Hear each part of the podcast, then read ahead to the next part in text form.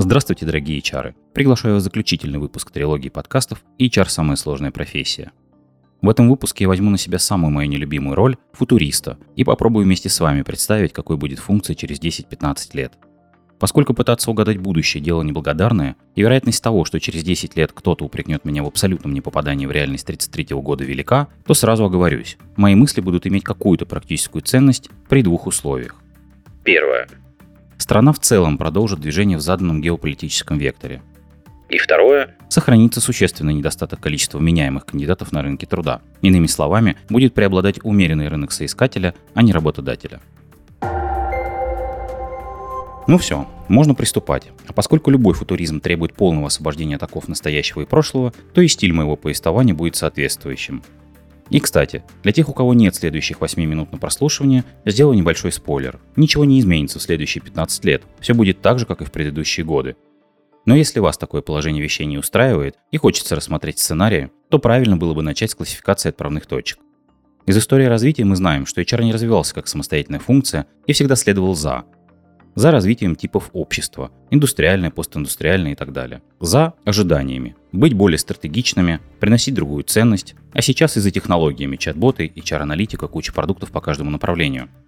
Не могу взять на себя смелость и предположить, что следовать за фундаментальным образом будет пересмотрено в следующие 15 лет, а значит и футуризм необходимо строить, исходя из рассмотрения этих самых «за».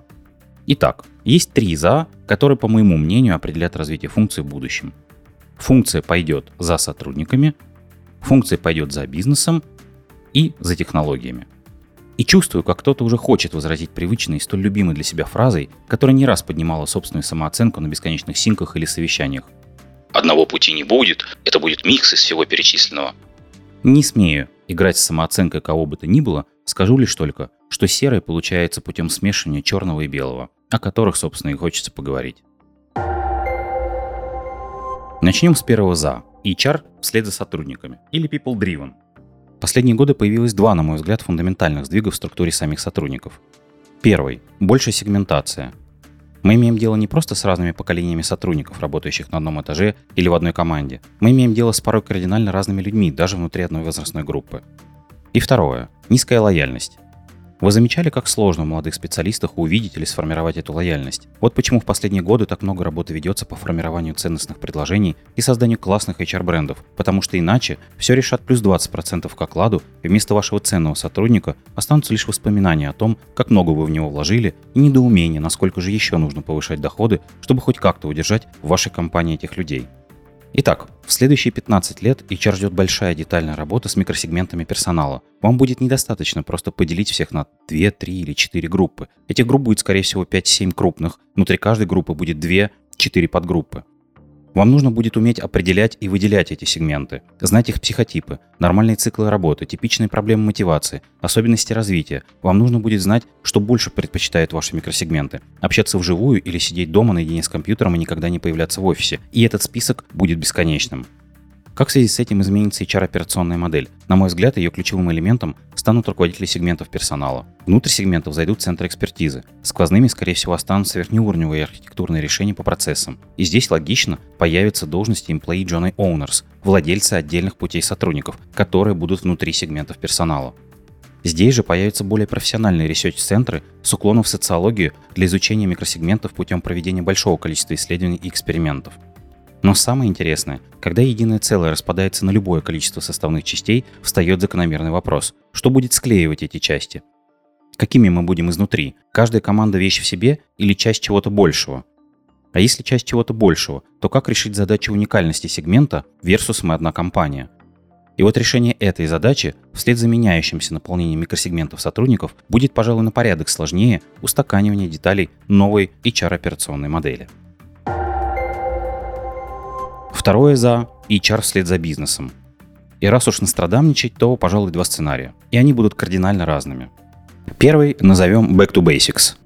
В связи с уходом большого количества западных компаний и снижением доступности международных практик управления, бизнес начнет откатываться по уровню развития к началу нулевых. А это значит, что руководители будут принимать все решения относительно персонала сами, а HR будут отдавать все самое нелюбимое. Помните, как это было в то время? Твое дело нагнать мне людей на интервью и правильно оформить. Все остальное я сам сделаю и сам знаю, как нужно делать. Кажется, такую модель в одной из статей уже кто-то назвал лидер-лед. Мол, всеми вопросами управления персоналом будут заниматься только лидеры. При этом в этой статье ничего не говорилось, откуда такие лидеры сами возьмутся и кто под их чутким руководством вырастет.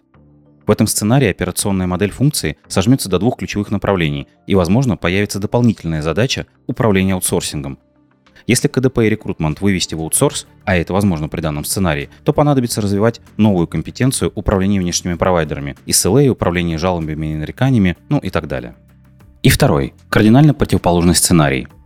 В связи с нехваткой персонала на рынке труда и фокусом на внутреннее структурирование вследствие передышки от галопирующего роста, наоборот, возрастающая роль HR как единого центра формирования места работы, куда хочется приходить работать надолго. С точки зрения HR-операционной модели, в этом сценарии будет развиваться модель Ульриха с усилением значимости центров экспертизы и работы с потребностями сотрудников. Если развитие вслед за бизнесом пойдет именно по этому второму сценарию, то следующие 10 лет можно будет смело назвать ренессансом HR-функции. Предполагаю, что оба сценария в разных индустриях найдут свое место, но здесь же оговорюсь, что сценарий отката во всей его красе возможно будет увидеть не раньше, чем через 5-10 лет. И, наконец, HR вслед за технологиями или Technology-Driven HR. Лично я пока не вижу, что текущие технологии каким-то существенным образом повлияли на HR, имея в виду в первую очередь системное влияние на HR-операционную модель. При этом вне всяких сомнений, что в следующие 10-15 лет возрастет базовая функциональность всех HR ERP-систем. По каждому из процессов функции на рынке будет минимум два классных продукта. Искать сотрудников будет помогать искусственный интеллект. Он же будет помогать делать первичные обзвоны и проводить первичные интервью. Аватары HR будут заниматься адаптацией сотрудников одновременно в пяти странах мира, проводить семинары и даже заниматься менторством. Технологии развития сотрудников будут учитывать текущий набор навыков, особенности личности сотрудника и возможности карьерных перемещений внутри компании.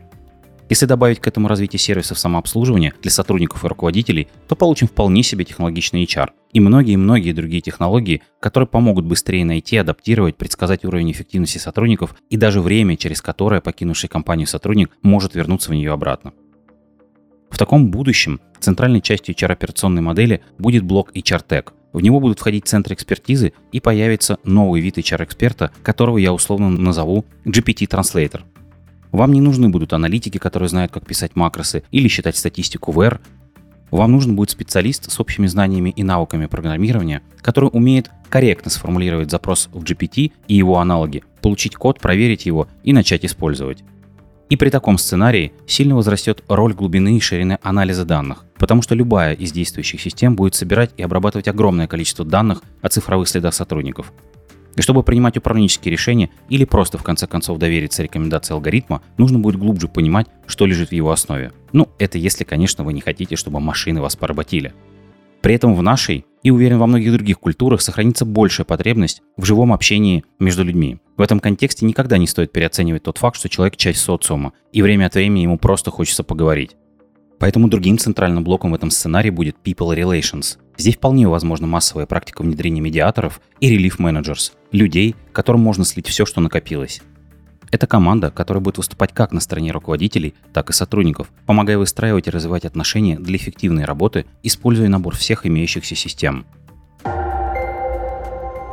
Продолжать тему того, как технологии могут перевернуть не только нашу работу, но и жизнь, можно бесконечно. Поэтому давайте подытожим. Первое. People-Driven HR будет про сегментацию персонала, исследование этих сегментов и диверсификацию HR-практик внутри сегментов. Второе. HR вслед за бизнесом или откатится и умрет, или усилит свои позиции в модели Ульриха. Ну и, наконец, третье. Technology-Driven HR будет построен вокруг возможностей технологий, которые, собственно, и определят ценность функции для бизнеса.